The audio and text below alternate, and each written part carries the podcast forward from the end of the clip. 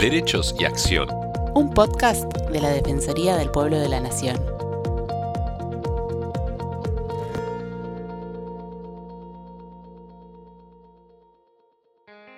Bienvenidos a los podcasts de la Defensoría del Pueblo de la Nación. Soy Estefanía González Isola y estoy con Fernando Almirón para compartir temas de interés general. Según datos oficiales, actualmente en Argentina hay cerca de 10.000 niños, niñas y adolescentes que viven en hogares convivenciales, familias de abrigo u otros dispositivos de cuidado. Al cumplir los 18 años, deben abandonar el cuidado del Estado tal como lo establece la Ley de Protección Integral 26.061, por cumplir la mayoría de edad. Se trata de un momento de alto riesgo, ya que no cuentan con herramientas ni redes sólidas para enfrentar la vida adulta. La Asociación Civil Doncel trabaja en el tema desde el año 2004, buscando mejorar la transición de los jóvenes que vivieron en hogares a su vida adulta, para que puedan acceder a sus derechos de obtener una vivienda, trabajo y educación. Para hablar sobre el tema, estamos en comunicación con Dana Borsese, socióloga y directora ejecutiva de la Asociación Civil Doncel. Hola Dana, ¿cómo estás? Gracias por estar con nosotros. ¿Qué tal? Buenos días, mucho gusto, ¿cómo andan? Todo muy Hola, bien. Dana. Eh, para comenzar, nos gustaría que nos cuentes cuál es el trabajo que realiza la Asociación Doncel, el porqué eh, eh, de esta asociación, cómo se formó, un poco de historia.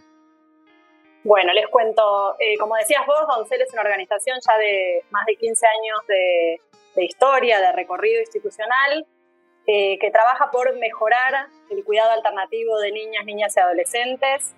Eh, el cuidado alternativo es el cuidado que, que se provee a aquellos niñas, niñas que por alguna razón de protección Mm. especial y excepcional de sus derechos eh, tienen que ser separados de sus familias porque están atravesando alguna situación que principalmente son eh, situaciones de violencia, de maltrato, eh, con lo cual el Estado interviene eh, para, para protegerlos. Ese, esa protección eh, que debe ser eh, provisional eh, y por el menor tiempo posible, muchas veces se extiende, los plazos cortos no se cumplen y estos niños, niñas y adolescentes a los 18 años, por ley, tienen que abandonar eh, el cuidado alternativo. Eh, y en ese momento se da una situación muy crítica sobre la que, empezamos a detectar eh, hace ya 15 años que era necesario intervenir con políticas públicas que resolvieran este problema que, enfrentaban aquellos niños, niñas, adolescentes que a los 18 tenían que egresar del cuidado y de la protección del Estado y quedaban sin ningún tipo de eh, resguardo. Y con todas las eh, necesidades y problemáticas que, como bien sabemos, a los 18 años eh, ningún niño, ni, ningún joven, mejor dicho, pero prácticamente son eh, niños, está preparado para eh, afrontar una vida independiente, ¿no? para hacerse cargo de, una vivienda, probablemente tener que terminar los estudios secundarios en ese momento, conseguir un trabajo y sobre todo hacerlos eh, desprovisto de redes sociales y familiares, que es eh, una de las situaciones más características de este, del colectivo con el que trabajamos, porque justamente están eh, en estos espacios de cuidado alternativo porque eh, carecen de, estos, de estas redes, ¿no? Una consulta, ¿Y por qué estos chicos no, pueden, no fueron dados en adopción cuando eran más jóvenes? ¿Por qué te, te terminaron estos centros o en las familias de abrigo y todo eso y no se hizo un proceso de adopción? Bueno, en Argentina, por un lado, eh, vale decir dos cosas. Tenemos eh, un sistema de cuidado alternativo eminentemente residencial, es decir, el 86% de los niños que, tienen que ser eh, cuidados por el Estado con estas medidas de protección excepcional pasan a residir en espacios institucionales y solo una minoría ingresa en dispositivos de tipo familiar, ¿no? que es otra modalidad de cuidado alternativo. Y dentro de estos, eh, eh, este colectivo lo que, lo que se busca inicialmente desde ya es la revinculación familiar y garantizar el derecho a vivir con sus propias familias. Entonces, eh, todos los esfuerzos que, que, debe hacer el sistema están orientados a garantizar este derecho de que ellos puedan volver con sus familias de origen. Entonces, se tiene que hacer un trabajo eh, de revinculación y de eh, resolución de los problemas que dieron origen a esa separación. Cuando eso no se logra, en el tiempo estipulado, algunos de estos niños pueden pasar a adopción, eh, otros finalmente son revinculados con la familia y otros tienen que permanecer, eh, terminan permaneciendo en el sistema. O, eh, en algunos casos también hay declaradas situaciones de adaptabilidad, pero también, como bien sabemos, eh, esto es más difícil para la población adolescente. Entonces, muchas veces terminan egresando del sistema a los 18 años por la mayoría de edad. ¿no? Ana, ¿en qué lugares de Argentina tiene presencia la asociación? ¿Cuánta gente participa aproximadamente? Nosotros somos una asociación que trabajamos a nivel nacional y con las jurisdicciones, acompañando eh, el trabajo desde distintos planos. Por un lado, en términos de políticas públicas, de que existan, que los organismos que tienen a cargo las políticas de infancia eh, generen las respuestas que es necesario brindar desde el sistema. Por el otro lado, también trabajamos a nivel eh, de los dispositivos de cuidado alternativo, ¿no? Trabajamos con los equipos de cuidado, técnicos, no técnicos, en todo lo que tiene que ver con desarrollar herramientas que permitan eh, promover eh, la autonomía progresiva y prácticas de cuidado de calidad. Y por otro lado, también trabajamos fuerte a nivel de los adolescentes y jóvenes. Entonces, nuestra sede está en la ciudad de Buenos Aires pero tenemos un trabajo a nivel nacional en articulación con todos los organismos y dispositivos que forman parte del sistema. En los últimos años venimos trabajando muy fuerte en las provincias del norte argentino y también con, con un trabajo en más de 12 provincias, podríamos decir, e incluso desarrollando una, un espacio de participación juvenil de, de, chicos que viven en cuidado y que egresaron del cuidado, que es un espacio que, se, que denominamos guía egreso, que es un espacio de pares que tienen como la característica común de haber pasado por el cuidado alternativo y que ellos tienen un rol protagónico muy activo para defender sus derechos y justamente para dialogar con quienes están a cargo de generar las respuestas institucionales a su situación. Te iba a preguntar cuáles son las áreas de trabajo dentro de la asociación. Bien, nosotros, eh, bueno, como decía, tenemos un área de incidencia, que es el área que, desde la que nos proponemos eh, articular con los organismos a cargo de, las políticas de infancia, adolescencia y juventud para, para resolver las situaciones que atraviesa este colectivo. Eh, es importante también destacar que, el colectivo de, de, niños, niñas, adolescentes sin cuidados parentales es un colectivo sumamente invisibilizado a lo largo de nuestra historia eh, y que en el, correr de, los últimos años se ha logrado la sanción de, una ley específica, que es la ley de acompañamiento del egreso, que reconoce nuevos derechos para este colectivo. Eh, y esto es un, hito histórico, se podría decir, porque por primera vez eh, se reconocen los derechos específicos de este, de este grupo y de este colectivo. Otra de las líneas de trabajo, además de la de incidencia, es la de participación juvenil. Como les decía, también eso es, eh, es podría decirse, el corazón del trabajo de nuestra organización. Todo lo que hacemos eh, tiene que ver con eh, la participación y la escucha de los niños, niñas con los que trabajamos. Y desde esa escucha, desde esa participación, desde ese, desde ese espacio que nosotros conseguimos todos nuestros proyectos, incluso eh, la ley de egreso se, gestó, se generó con participación activa de los propios egresados, de quienes habían eh, tenido sus derechos vulnerados a, la hora de abandonar el cuidado sin ningún tipo de, protección.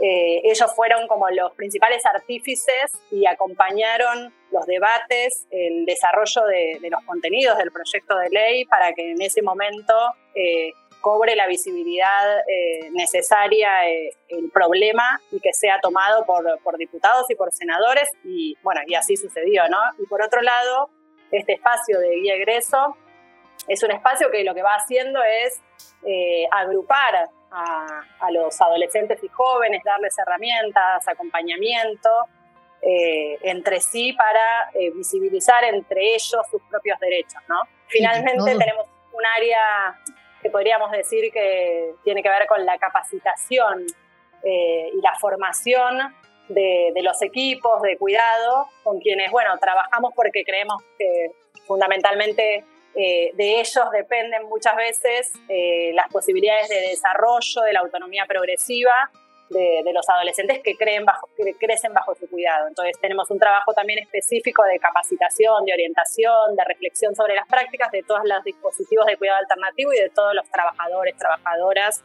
que tienen esto a cargo. ¿no? Respecto a la distribución geográfica, eh, la, mayor, la mayoría de los casos o la mayoría de trabajos se eh, centra en lo que es el AMBA, ¿no? Ciudad de Buenos Aires y Gran Buenos Aires. ¿no? Eh, y después en el interior del país, nos contabas que era el norte. Sí, te diría, como vos decís, la concentración poblacional, como en todos los temas, digo, se da de, niños, niñas sin pruebas parentales, se da en el AMBA, por un tema de, bueno, de demográfico pero eh, las provincias del norte fueron priorizadas por, nuestras intervenciones también a lo largo de los años en proyectos conjuntos con UNICEF Argentina, por, tratarse de las poblaciones eh, más vulnerables, eh, y no, no en términos cuantitativos, sino por el trabajo que teníamos por delante en cuanto a fortalecer los sistemas de protección de derechos. Entonces se, se ha fortalecido, se ha venido trabajando fuerte en provincias como Jujuy, Salta, Misiones, Tucumán, eh, pero también trabajamos con la provincia de Santa Fe, con la provincia de, Entre Ríos, eh, bueno, como vos decías, Buenos Aires y la, ciudad de Buenos, y, y la ciudad de Buenos Aires también son dos provincias con las que trabajamos a lo largo de la historia, pero nuestro objetivo es eh, eh, en mayor o menor medida trabajar con todas las provincias, sobre todo ahora que existe una ley nacional. Bueno, nuestro compromiso y nuestra búsqueda es garantizar la igualdad ¿no? para todos los jóvenes que están en esta situación en todas las provincias y que a todos ellos se les garanticen todos sus derechos. ¿Y cuáles son los desafíos que deben enfrentar desde su lugar? Eh, mira, una cosa que me parece eh, importante contar es eh, qué es lo que 27.364, que es la ley de acompañamiento del egreso, viene a, restituir, viene a reparar y viene a, resolver. Esta ley, que como les decía antes, se sancionó en el año 2017, lo que reconoce es el derecho de adolescentes y jóvenes sin cuidados parentales a tener un acompañamiento y protección eh, y una preparación progresiva para la vida independiente. ¿no? Entonces, lo que hace la ley es crear, por un lado, eh, una figura de acompañamiento emocional para que los niños que están en, eh, en cuidado alternativo desde los 13 años tengan un referente que los vaya preparando para el momento del egreso y que los vaya preparando y fortaleciendo en su en su autonomía progresiva en todas las dimensiones de su vida, digo, en, lo que hace a la educación, a la salud, al, manejo del dinero, a la posibilidad de circular por la ciudad, a cualquier tipo de herramientas vinculada a la vida independiente. ¿no? Y por otro lado, lo que reconoce eh, es la eh, una asignación económica para ellos a partir de la salida del cuidado, ¿no? Y esto sería a partir de los 18 años. Entonces, este, esta asignación económica es un 80% de un salario mínimo vital y móvil, eh, que lo tienen garantizado desde los 18 hasta los 21 años de edad y hasta los 25 si están estudiando. Y lo que significa esto es que el Estado eh, extiende la protección más allá de los 18 años. Eh, y esto es fundamental porque lo que hace es equiparar eh, los derechos de los chicos que están separados de sus familias con quienes viven con sus familias, para quienes hay una responsabilidad parental en términos alimentarios más allá de los 18 años. Entonces lo que la ley viene a decir es que el Estado tiene que seguir protegiéndolos más allá de que hayan cumplido 18 años. ¿no? Entonces esto es, es algo clave y fundamental. ¿A cuántos jóvenes debería llegar actualmente el país? Eh, bueno, el PAE eh, debería llegar para todos aquellos que, tienen más de 13 años y vivieron en cuidado alternativo, ¿no? Este esta cifra es una cifra eh, dinámica, porque como yo les decía antes, esta población está en el sistema provisionalmente, deberían ser ingresar al sistema, pero idealmente volver a, revincularse con sus familias y volver a sus familias de origen. Em, pero eh, si esto no sucede, digo, también haciendo como una hipótesis de la cantidad de niños, niñas y adolescentes, eh, podríamos decir que esto ronda en, en, una cifra de alrededor de 3.000 niños, niñas que tienen más de 13 años que están en el sistema. Eh, bueno, y ellos debieran estar siendo, por un lado, acompañados por una figura de un referente y una vez que si les ha tocado egresar del sistema, recibir esta asignación eh, económica ¿no? que les corresponde. Y algo que nos parece a nosotros eh, importante decir es que, que, esta asignación y que este derecho les corresponde sin importar la edad en la que egresan, eh, ni el motivo por el que egresan. Ellos a veces egresan por mayoría de edad, otras veces egresan por revinculación con sus familias. Mm. Y, pero, pero este recurso nosotros creemos, y, y la ley lo dice, eh, en términos reparatorios les corresponde a todos, ¿no? Porque muchas veces esas revinculaciones son revinculaciones también endebles eh, en términos del trabajo que se ha podido hacer. Eh, entonces muchas veces ellos egresan con una revinculación familiar, pero ese vínculo a los pocos meses de, de la salida se corta y vuelven a estar en una situación de extrema vulnerabilidad. Entonces nos parece que, que la ley y el programa restituye un derecho fundamental y es, y es clave eh, garantizárselos a todos ellos, ¿no? no solamente a quienes ingresaron por mayoría de edad. Eh, Dana, ¿podrías contarnos alguna historia de vida de jóvenes que accedieron al PAE? Sí, la verdad que, em, que, es sumamente eh, lindo escuchar las experiencias de, los, de las y las jóvenes que son titulares del programa.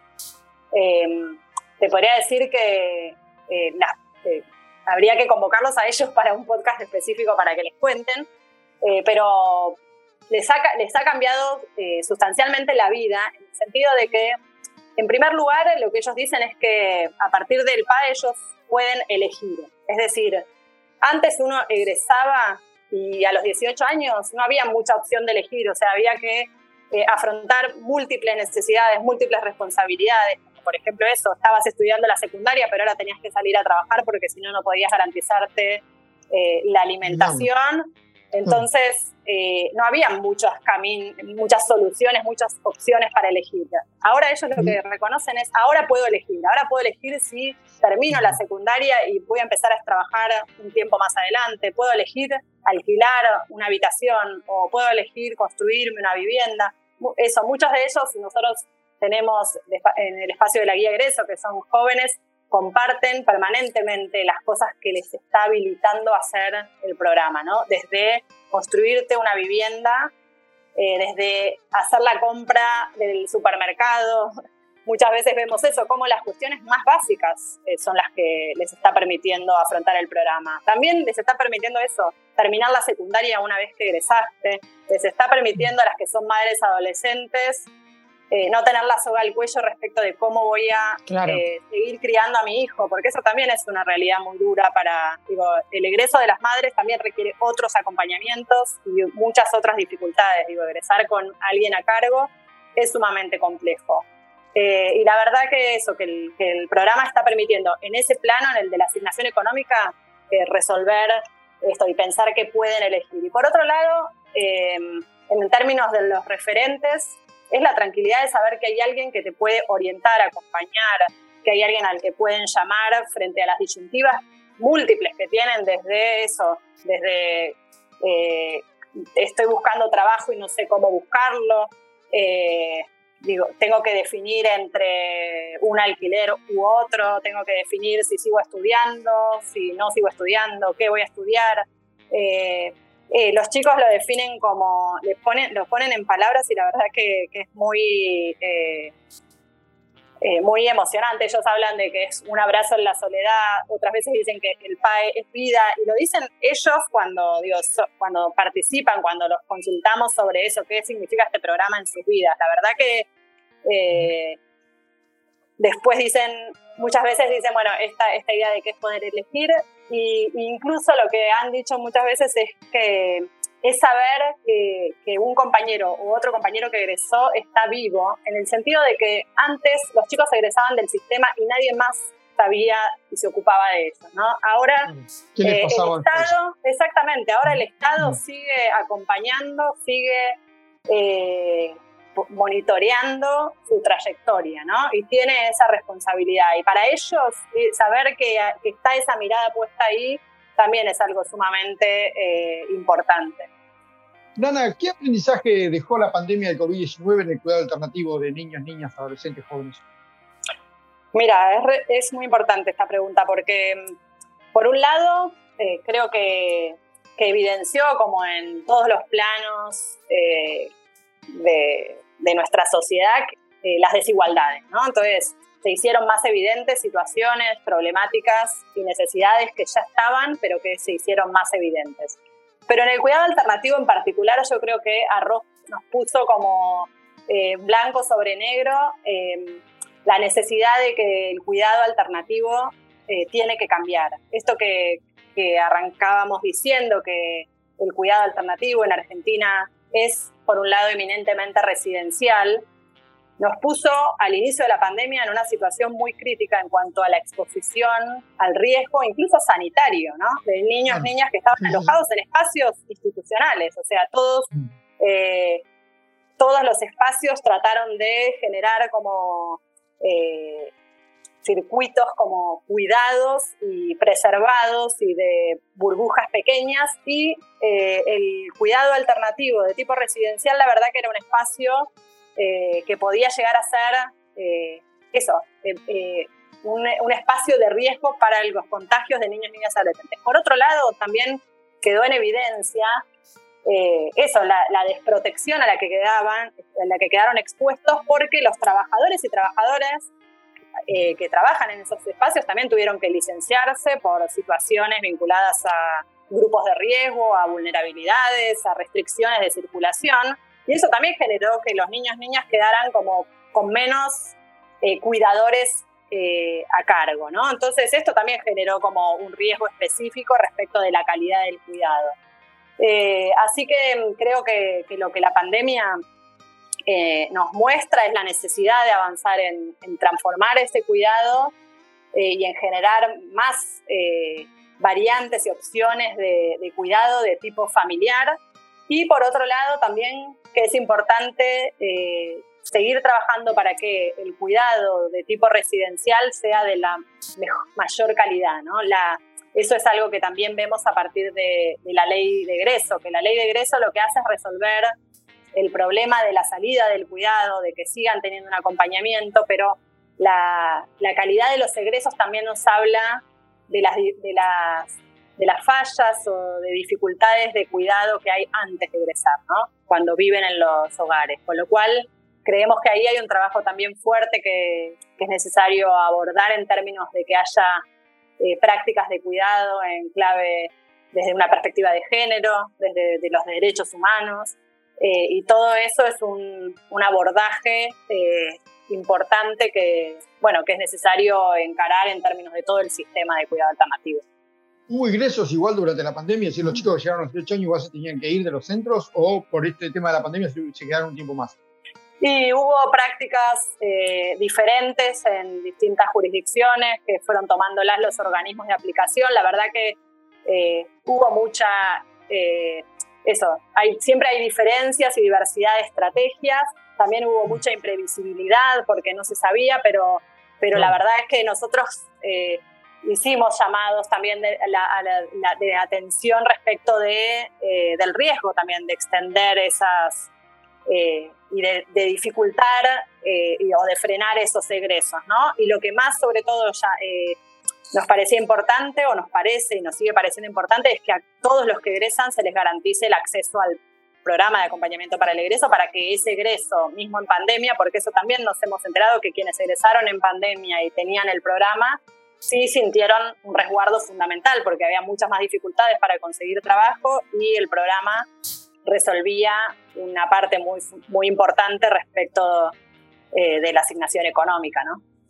Claro. Bueno, la verdad que sí, la, verdad que muy, muy importante el trabajo que hace, por supuesto, desde Doncel, eh, es fundamental, ¿no? Eh, la última pregunta te la va a hacer Estefanía y tiene que ver con el trabajo de la asociación. Sí, queríamos saber que para poder continuar con el trabajo que realizan, necesitan el apoyo de toda la sociedad. ¿Cómo puede hacer la gente para ayudar a los jóvenes sin hogar?